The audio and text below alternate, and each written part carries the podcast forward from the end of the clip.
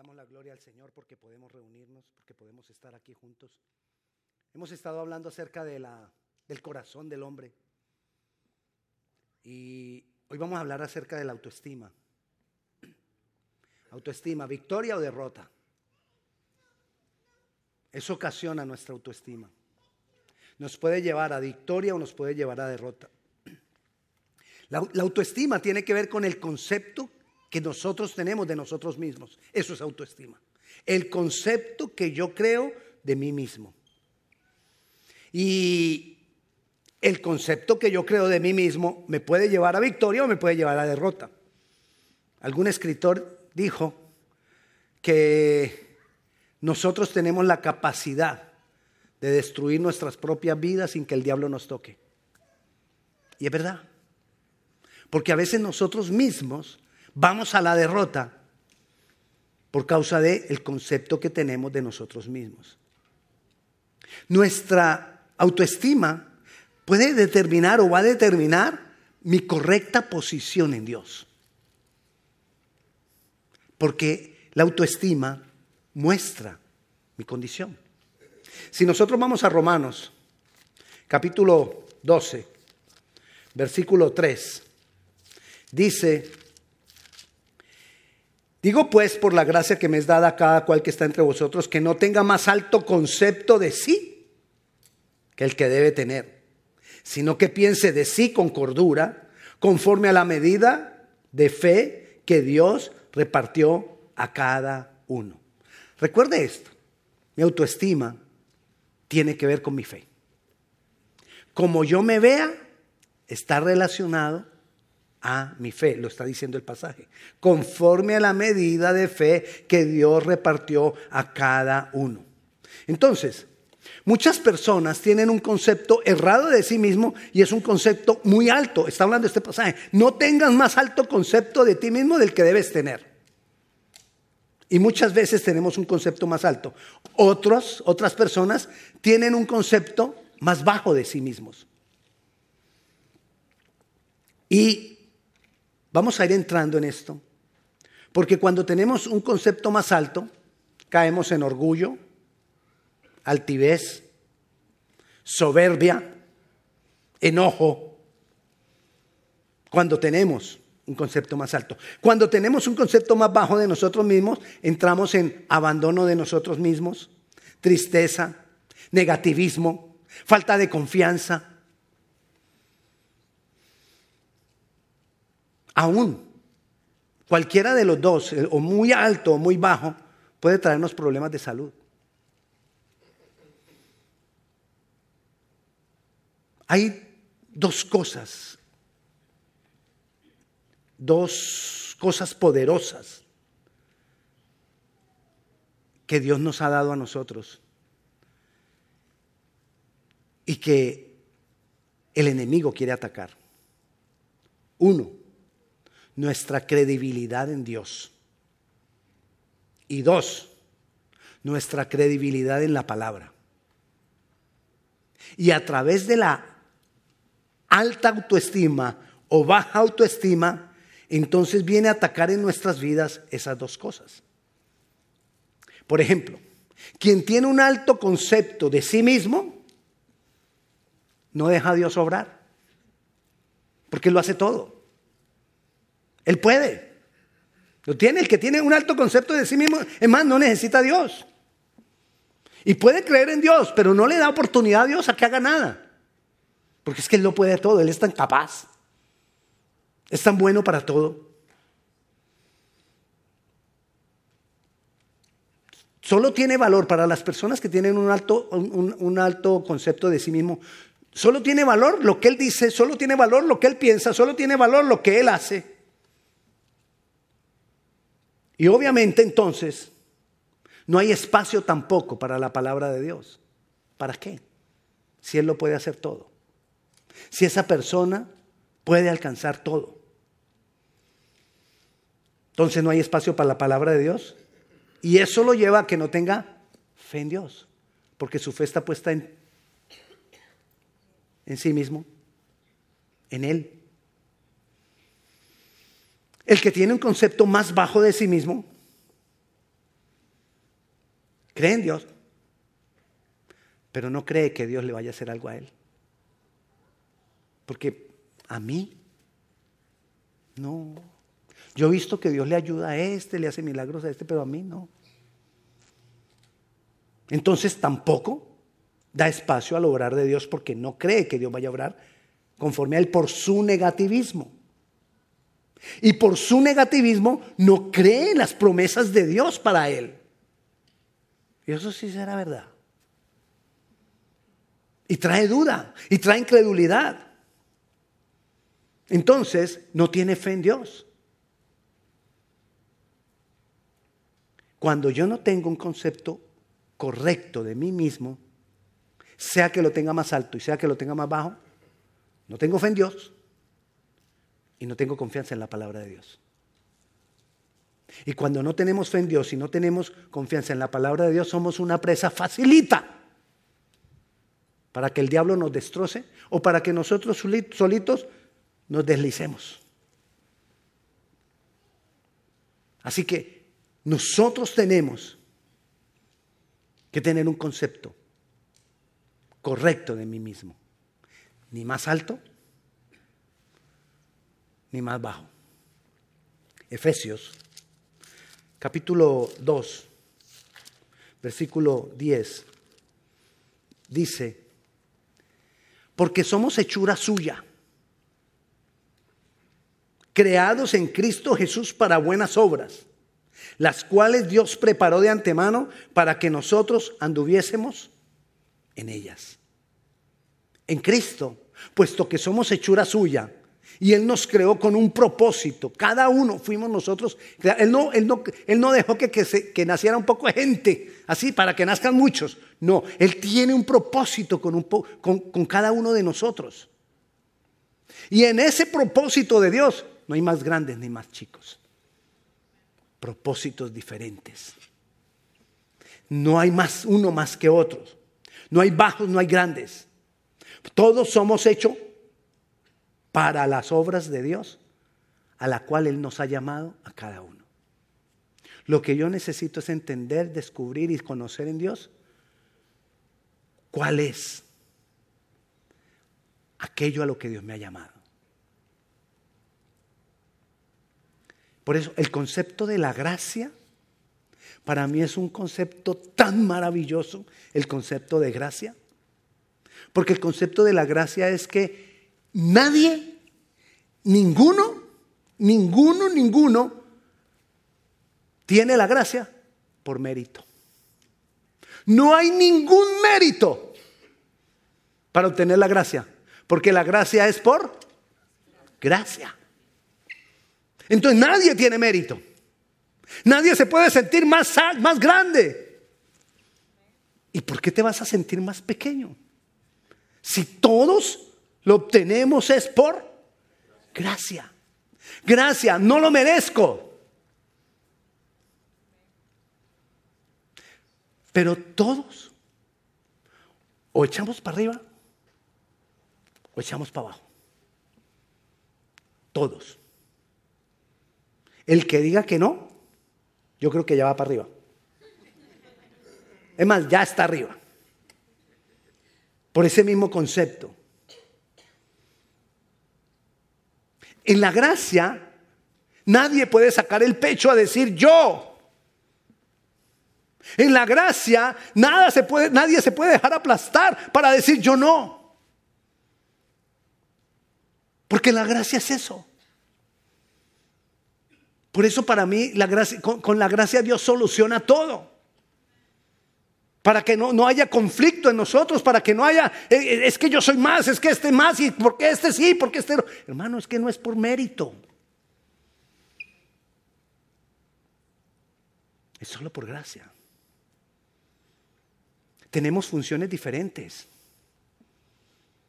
Ningún pastor es más que una oveja. Ninguno. Y si usted ve un pastor que, que, más, que se cree más que las ovejas, no lo siga. No lo siga. Tenemos funciones diferentes, llamado diferente, dones diferentes, pero ante el Padre Somos hijos. Cuando yo llegue allá, yo no le voy a decir que yo era el pastor. Aquí estoy. No, eso no vale.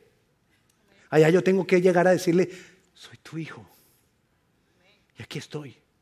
Y tú vas a llegar a decir, soy tu hijo. Y tú vas a llegar a decir, soy tu hija. Y, y todos vamos a tener que llegar a decir exactamente lo mismo porque no hay diferencia. El problema de la autoestima está aquí dentro de nosotros.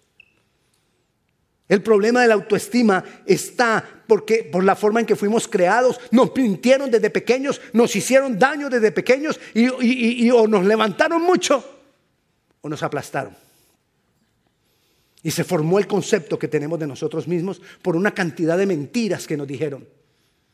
Nos dijeron que no podíamos. O nos dijeron que lo podíamos todo. Nos dijeron que no éramos capaces. O nos dijeron, ¿qué quiere mi hijo? Yo se lo doy. Y esas cosas nos hicieron daño. Y fueron creando en nosotros el concepto que tenemos de nosotros mismos. En Cristo no es por nosotros, es por Él. Y como es por Él, debemos dejar espacio para que Él llene y transforme nuestro corazón conforme a la medida de fe que nos ha sido dada a cada uno. Lo leímos ahora. Va a ser conforme a la medida que Él nos ha dado a cada uno de nosotros. Entonces, Dios nos mira, Dios no mira. La pregunta sería, pastor, entonces Dios no mira lo que hacemos. Dios mira lo que hacemos. Pero para Dios más importante es la intención del corazón. ¿Por qué lo hacemos? ¿Para quién lo hacemos? Eso es lo más importante para. Recuerda la diferencia entre el rey Saúl y David. ¿Cuál fue la diferencia? El corazón. No lo que hacían. Porque los dos fueron malos. Los dos tuvieron una cantidad de errores. Pero ¿dónde estuvo la diferencia? En el corazón. Ahí estuvo la diferencia. Dios miró la condición del corazón de, David, que era humilde. Por eso, en 1 Samuel capítulo 16, versículo 7, el Señor dice ahí, Jehová respondió a Samuel cuando estaba escogiendo a, David entre sus hermanos y le dijo, mira su parecer, ni, no miren su parecer ni lo alto de su estatura, porque yo lo he desechado, yo lo desecho, porque Jehová no mira lo que mira el hombre, pues el hombre mira lo que está delante de sus ojos, pero Jehová mira él corazón. Dios mira el corazón. Ah, entonces afuera hago lo que quiera. No, Señor. Siempre entre nosotros hay, hay uno que empieza a sacar esas preguntas como para justificar que puede pecar y pecar y pecar. No. Lo que está diciendo ahí es que si lo que yo hago afuera, por muy bueno que sea mi corazón, no está conforme a Dios, de nada sirve. Porque Dios mira primero ahí corazón. Lo que hay afuera es producto del corazón. Cuando lo que hay afuera es producto del corazón, estamos bien. Estamos bien.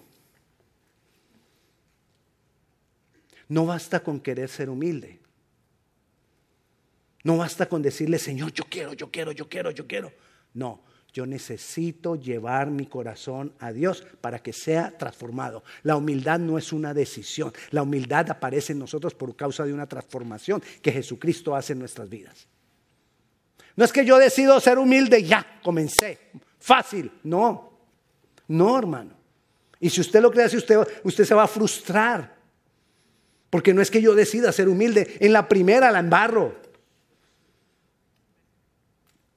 Yo necesito que necesito someter mi corazón, exponerlo al Señor para que el Señor lo transforme. Ahí comenzará mi corazón a tener el lugar indicado, el concepto adecuado de nosotros mismos. El deseo de ser humilde ayuda, pero no es suficiente. Porque si fuera una decisión que parte solo de mí, volvemos otra vez a lo mismo usted viera lo humilde que me he vuelto. ¿Dónde quedaríamos? Mentira, engaño. Nos creeríamos los más humildes, sin serlo. Entonces, por eso necesitamos llegar, llevar nuestro corazón delante del Señor. Porque el Señor Jesucristo vino a transformarnos. Lucas capítulo 19, versículo 10. Porque el Hijo del Hombre vino a buscar y a salvar lo que se había ¿A qué vino Jesucristo? A salvar lo que se había perdido. Yo tenía mi corazón dañado y el Señor lo vino a salvar. Yo tengo mi corazón con una autoestima baja y el Señor lo vino a sanar. Yo tengo mi corazón con una estima muy alta y el Señor lo vino a sanar. El Señor vino a recuperar. El Señor vino a restaurar mi vida. Mi corazón. A recuperar lo que se había perdido. Una de las razones entonces por las cuales Jesucristo se manifestó en carne fue para transformar mi corazón. Evalúese usted. Quizás usted tenga un alto concepto de usted mismo. O quizás usted tenga un concepto bajo de usted mismo. Evalúese usted. Y entienda, Jesucristo se hizo hombre para venir a cambiar eso en tu corazón. Y para que no tengamos ni un concepto más alto, ni un concepto más bajo de nosotros mismos. Recuerda, la autoestima se formó por medio de experiencias que tuvimos, por medio de cosas que nos dijeron.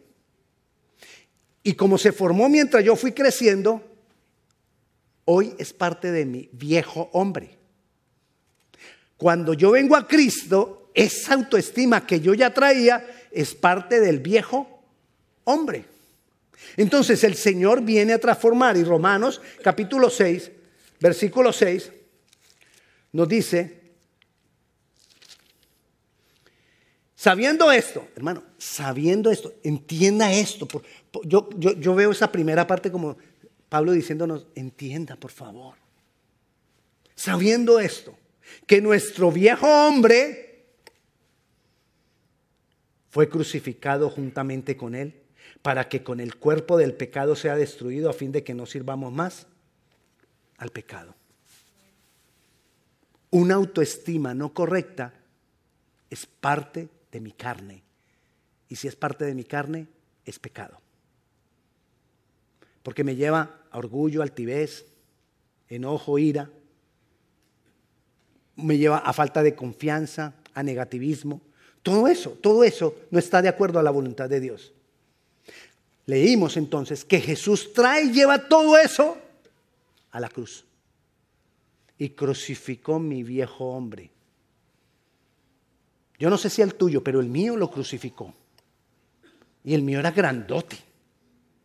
Y todavía queda de él. Pero está dónde? Crucificado.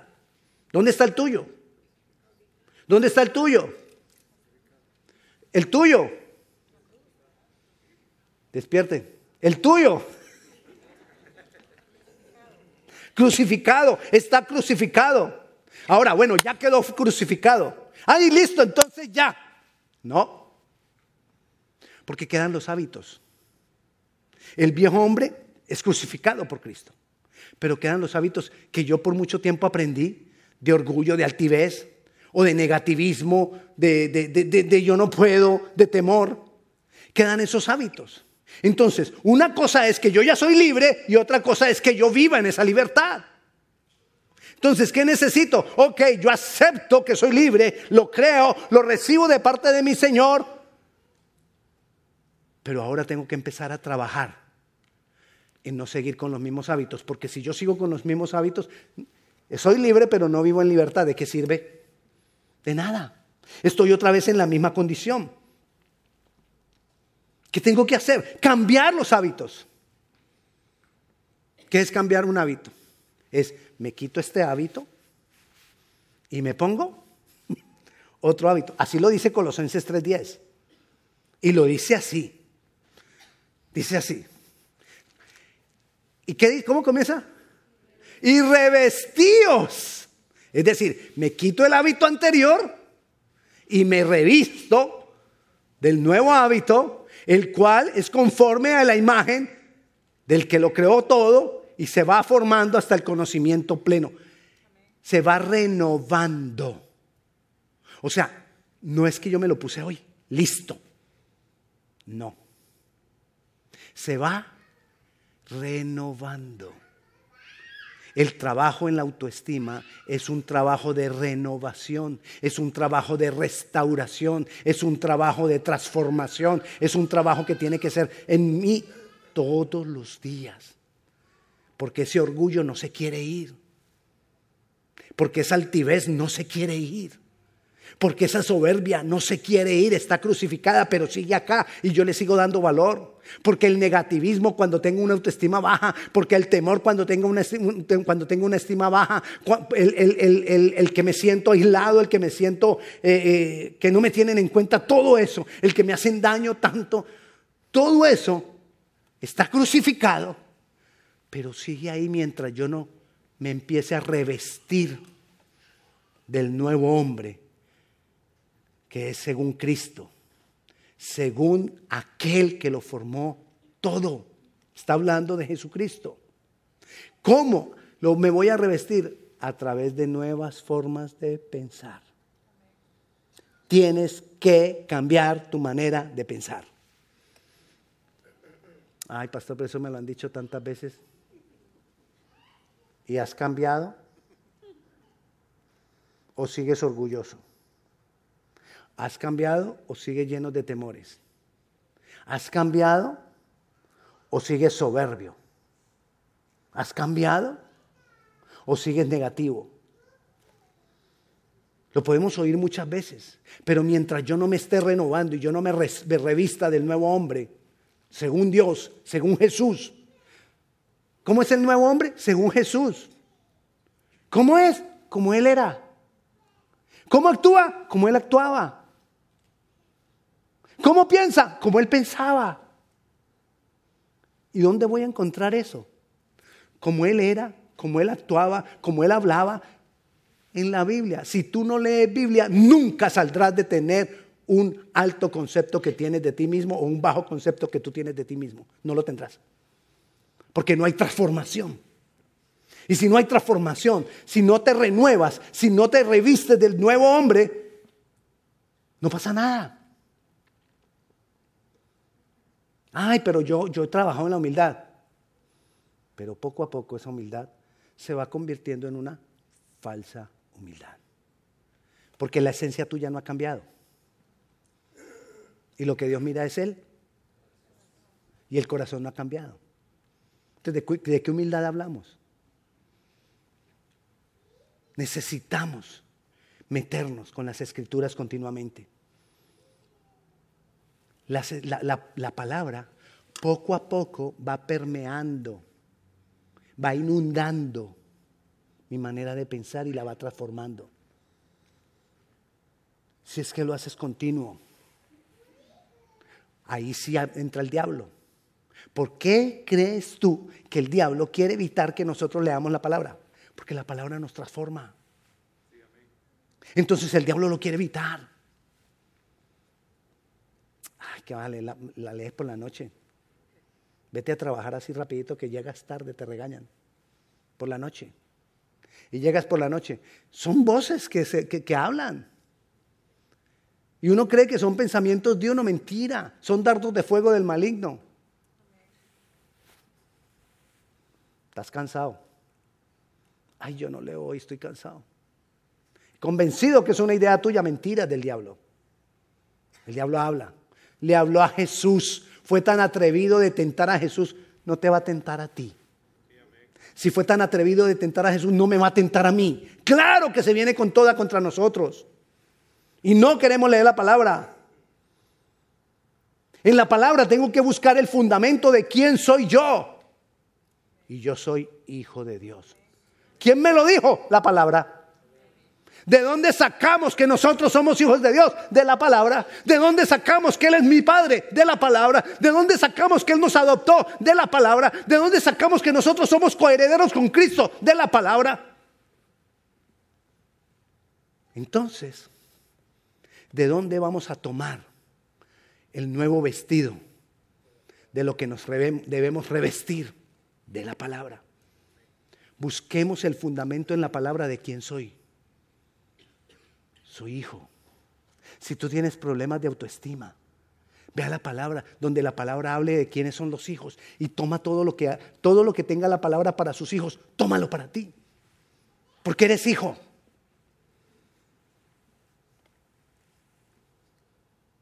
Entonces, primero, vea la palabra. Segundo, busca el fundamento de, de que eres hijo. Tercero, como es un proceso, en ese proceso tú tienes que venir y descargarle vez tras vez a Jesús la lucha que tú tienes. Señor, yo tengo esta lucha con esta área de mi vida. Sigo igual de orgulloso. O sigo igual de temeroso. Sigo igual de introvertido. O sigo igual de escandaloso. Sigo haciendo daño o sigo dejando que me hagan daño? Cuéntale a Jesús. Cuéntale, abre tu corazón a Jesús. Tú tienes que abrir tu corazón a Jesús. ¿Cada cuánto? Todos los días. Todos los días. Todos los días. Revísate y revisa tu autoestima, si sigue igual o está cambiando. Revisa tu concepto de ti mismo. Si verdaderamente está cambiando. Y no te separes del Señor. Apenas comienza la batalla. No te separes del Señor. Porque de esto depende que tú tengas victoria o que tú tengas derrota. Porque la victoria no se evalúa por las cosas que yo tenga. La victoria se evalúa por la paz que haya en mi corazón. Y la paz que haya en mi corazón no viene porque yo estoy tranquilo y en paz porque no tengo problemas. Esa no es la paz que viene de Dios. La paz que viene de Dios es, que a pesar de los problemas, a pesar de las circunstancias, yo puedo estar en paz. Ah, pero no me pasa nada, todo está bien. Algún día llegará. ¿Y cómo te agarrará? En paz. En paz. Porque voy a seguir adelante. Porque me voy a agarrar de su mano. Porque yo lo conozco a Él y yo sé quién Él es. Hay dificultades. Hay problemas. Y no es porque seas un pecador o porque seas malo que hay problemas, ni porque Dios no te quiera. Hay problemas porque estamos en el mundo y en el mundo hay. Solo por eso ya hay problemas. Solo porque estamos vivos ya puede haber problemas. Ah, seamos buenos, malos, puede haber problemas. Pero me agarro de su mano y me sostengo en él. Y me sostengo en la palabra. Y busco en la palabra y me lleno de él. Y declaro la palabra y hablo la palabra. Y el Señor se glorifica. Porque he creído en Él. Porque me he parado en Él. Porque me he sostenido con Él. Entonces, todo gira en torno a Él. No a mí. El problema de la autoestima es que nosotros queremos todo eh, ponerlo en torno a mí mismo. Y nos debilitamos y nos cansamos. Pero todo está en Él.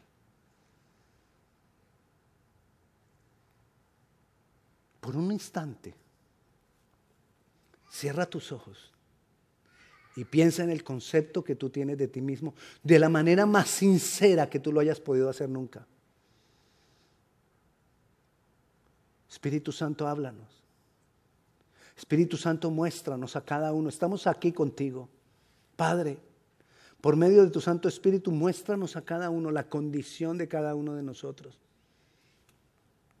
Si hay en nosotros arrogancia, si hay en nosotros orgullo, altivez, soberbia, enojo porque las cosas no son como yo quiero, muéstranoslo. Pero si por el contrario, Señor, hay en nosotros abandono de nosotros mismos, hay tristeza, hay negativismo, hay falta de confianza. Si me siento que, que me hacen daño por todo lado, muéstranoslo. Muestra nuestra condición, Señor. Nos entregamos a ti, Padre, para que tú nos transformes, para que tú nos renueves. Señor, quiero ser transformado por ti.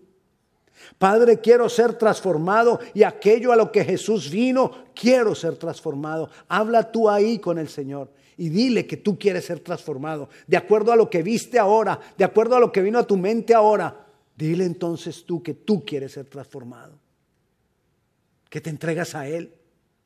Que aceptas que Él cambie tu manera de pensar. Señor, acepto que cambies mi manera de pensar, Señor. Pon en mí amor por tu palabra. Pon en mí amor por ti. Señor, a ti damos toda la gloria, a ti damos toda la honra, exaltamos tu nombre, Dios poderoso. Aquí estamos, Señor. Nos humillamos delante de tu presencia. Venimos a traer este yo, venimos a traer este ego, venimos a traer nuestra carne delante de ti, Señor. Y derramamos nuestra carne delante de ti en tu presencia, Dios.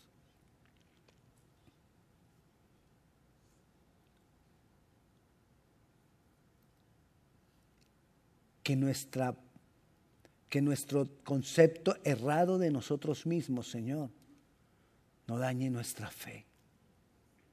Que nuestra fe en ti crezca cada día, Dios. Que nuestra fe en ti, Señor, sea de verdad. Por encima de que posiblemente no creamos lo que tú puedas hacer por nosotros porque tenemos baja estima. O por encima de que posiblemente no tengamos fe en ti, porque creemos que no la necesitamos, porque tenemos alta estima. Cualquiera que sea nuestra condición, Señor, ayúdanos para que nuestra fe no decaiga, sino para que nuestra fe crezca. Agarrados de ti, puesto los ojos en ti, Jesucristo, no en nosotros mismos. Puesto los ojos en ti, Jesucristo, autor y consumador de la fe. En ti esperamos, en ti descansamos y a ti damos gracias, Señor. En tu nombre, Jesús. Amén y amén. Y la paz de Dios sea con cada uno de ustedes. Dios les bendiga.